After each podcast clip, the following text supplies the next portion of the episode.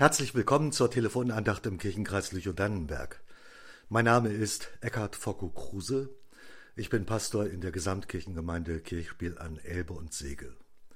Ich freue mich, dass Sie mir ein wenig zuhören wollen und möchte Ihnen davon erzählen, welche spannende Erfahrung wir am letzten Sonntag gemacht haben im Kirchenvorstand unserer Gesamtkirchengemeinde. Thema war ein Satz von Jesus, denn sie waren wie Schafe, die keinen Hirten haben. Vielleicht haben Sie schon davon gehört, dass in unserem Kirchenkreis von 2023 bis 2028 wieder Pfarrstellen wegfallen. Das lateinische Wort Pastor heißt auf Deutsch Hirte. Wie soll das nach all den Kürzungen gehen? Schon wieder werden die wenigen Pfarrstellen zusammengestrichen. Wen kümmert es, wenn die Schafe keinen Hirten haben? Sie können es sich nicht vorstellen, aber wir haben tatsächlich letzten Sonntag von 10 bis 17 Uhr sieben Stunden lang einen Gottesdienst im Kirchenvorstand gefeiert. Zunächst gab es eine kurze Andacht über Markus 6. Den Text lese ich Ihnen jetzt vor. Und Jesus rief die Zwölf zu sich und fing an, sie auszusenden, je zwei und zwei, und gab ihnen Macht über die unreinen Geister und gebot ihnen, nichts mitzunehmen auf den Weg, als allein einen Stab, kein Brot, keine Tasche, kein Geld im Gürtel wohl aber Schuhe an den Füßen, und zieht nicht zwei Hemden an. Und er sprach zu ihnen, wo ihr in ein Haus geht, da bleibt, bis ihr von dort weiterzieht. Und wo man euch nicht aufnimmt und euch nicht hört, da geht hinaus und schüttelt den Staub von euren Füßen ihnen zum Zeugnis. Und sie zogen aus. So, jetzt sind die Jünger unterwegs. In der Zwischenzeit passiert natürlich auch einiges bei Jesus. Und daher schiebt Markus an dieser Stelle eine Erzählung ein. Und dann geht es weiter im Text. Und die Apostel kamen bei Jesus zusammen und verkündeten ihm alles, was sie getan und gelehrt hatten. Und er sprach zu ihnen, Geht ihr allein an eine einsame Stätte und ruht ein wenig. Denn es waren viele, die kamen und gingen, und sie hatten nicht Zeit genug zum Essen.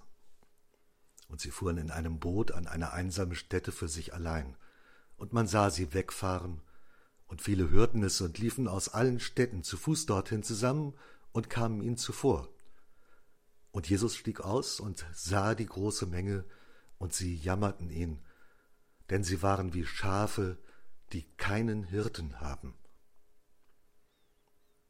Und er fing eine lange Predigt an. Jesus hat eine lange Predigt gehalten, meine Predigt war ganz kurz. Das werden wir heute tun. Amen. Zweifelnde Blicke erreichten mich. Zögernd folgten die acht Kirchenvorsteherinnen meiner Bitte, jetzt mit Autos zum Parkplatz an der Wendlandtherme zu fahren. Dort bat ich die eine Hälfte der Kirchenvorsteherinnen, sich an vier unterschiedliche Plätze zu stellen und sagte zu den anderen vier, wir kommen aus sieben Kirchengemeinden zusammen. Stellt euch bitte mal zu der Person, mit der ihr bisher am wenigsten zu tun hattet. Jesus hatte seine Jünger losgeschickt. Die Bibel sagt, je zwei und zwei. Nicht immer zu zweit, sondern je zwei und zwei und zwei und zwei. Dabei verteilte ich jeweils vier geschlossene Briefumschläge mit einer Adresse in dem vormaligen Ferienhausgebiet. Seit Corona sind das keine Ferienhäuser mehr, sondern die Tiny-Häuser werden verkauft.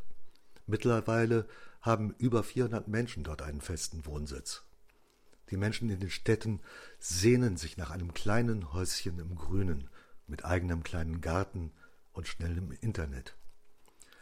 Während die traditionelle Gemeinde stark schrumpft, haben wir in dem ehemaligen Ferienhausgebiet doppelt so viel Gemeindeglieder wie in zwei kleinen Dorfgemeinden zusammen. Das Leben verändert sich rasant, gerade durch Corona. Drei der Paare wanderten sofort los und lasen auf dem Weg zur ersten Adresse die Fragen im Umschlag. Zwei zögerten. Was sollen wir denn jetzt genau machen? Das haben wir nicht verstanden. Ach, geht einfach mal los. Zum Mittagsgebet um zwölf Uhr treffen wir uns wieder auf dem Kirchplatz. Als alle wieder zusammen waren, gab es unglaublich viel zu erzählen. Wie sich die alte Dame, die jeden Gottesdienst besucht und deren Namen niemand kennt, sich so sehr gefreut hat. Auch ihr Sohn war da. Er war acht Stunden mit dem Auto gefahren, um zu sehen, wie seine Mutter nach dem Tod ihres Mannes allein zurechtkommt in der Fremde. Das kürzlich getaufte Kind haben wir nicht angetroffen. Die Uroma kennen wir alle, weil sie seit Jahren treue Kirchgängerin ist. Jetzt wohnt die Familie in vier Generationen in drei Tiny-Häusern im gleichen Dorf. Ganz anders als früher, aber irgendwie ist das ein Vier-Generationen-Haushalt. Alle hatten sich sehr angeregt mit dem Paar unterhalten, das mit dem Jungen hergezogen ist und die Gemeindebriefe in diesem seltsamen Wohngebiet verteilt. Bei der vierten Station konnte man schnell weitergehen, weil die 75-jährige Dame nicht zu Hause war. Alle erzählten gleichzeitig, wie damals am See Genezareth. Markus berichtete, ich zitiere, und die Apostel kamen bei Jesus zusammen und verkündeten ihm alles, was sie getan und gelehrt hatten. Und er sprach zu ihnen, Geht ihr allein an eine einsame Stätte und ruht ein wenig. Denn es waren viele, die kamen und gingen, und sie hatten nicht Zeit genug zum Essen. Eine Kirchenvorsteherin hatte eine leckere Minestrone für alle gekocht.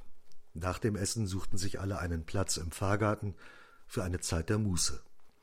Man konnte träumen oder einen wichtigen Gedanken aufschreiben. Das anschließende Gespräch in großer Runde weckt in mir Vorfreude auf die Zukunft der Gesamtkirchengemeinde.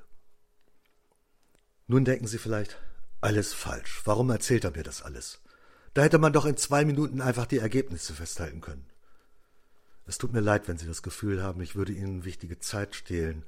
Tatsächlich möchte ich dazu ermutigen, die Bibel auch neben den fettgedruckten Sätzen einfach mal wörtlich zu nehmen.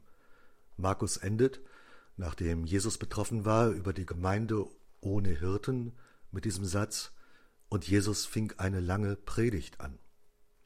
Mit Fug und Recht könnte man erwarten, dass etwas über die Inhalte dieser Predigt geschrieben werden. Aber an lange Reden kann man sich nicht erinnern. Also schreibt Markus gar nichts darüber. Aber wenn man losgegangen ist, immer zwei und zwei, dann vergisst man das nicht. Normal ist es, wenn man in der Kirche Sitzungen einberuft. Doch im Sitzen bewegen wir uns nicht. Und wir können auch nichts bewegen. Der Weg ist das Ziel, aufstehen, losgehen, zu Menschen, die man noch gar nicht kennt. Da sollte man nicht nur Sitzungen abhalten. Im Sitzen würde man diskutieren. Das ist ja wie bei den Zeugen Jehovas. Oder das geht nicht. Nein, von allein geht das nicht. Man muss sich schon selbst auf den Weg machen. Quo Vadis, Kirche 2023 bis 2028. Ganz woanders, als wir es gewohnt waren. Aber wenn man genau hinschaut, wird man vielleicht die Fußtapfen Christi entdecken, denen man nachfolgen kann.